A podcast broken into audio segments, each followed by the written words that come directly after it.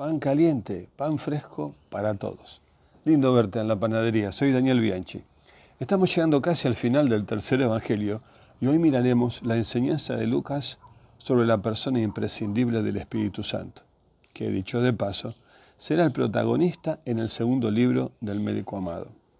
Aquí en el Evangelio, ni Jesús ni los discípulos están solos.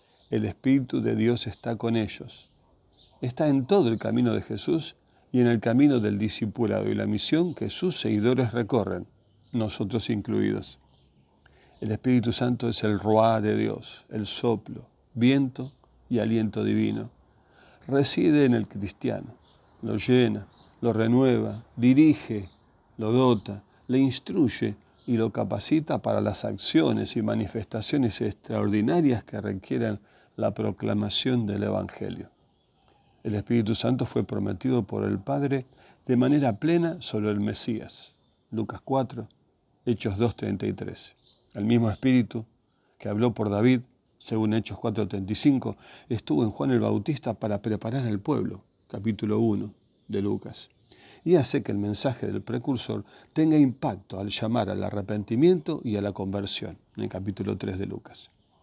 Es el Espíritu de Dios quien será el agente de la encarnación en María y obrará en Elizabeth y guiará a Zacarías, a Simeón y a Ana.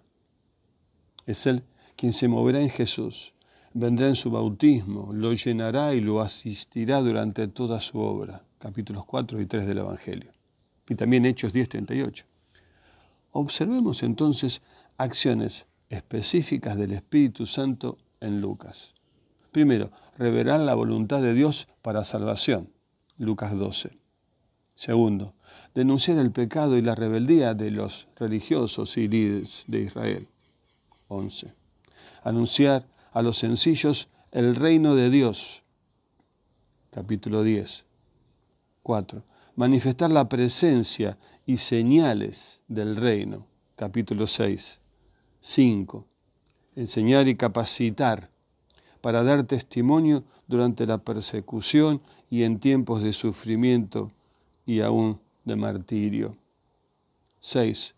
Lucas también conectará la misión de Jesús en su Evangelio con la manifestación del Espíritu y su obrar, tanto en Jerusalén, por medio de los apóstoles y de otros que creerán a través de ellos, como en todo lugar donde el mensaje se difunda.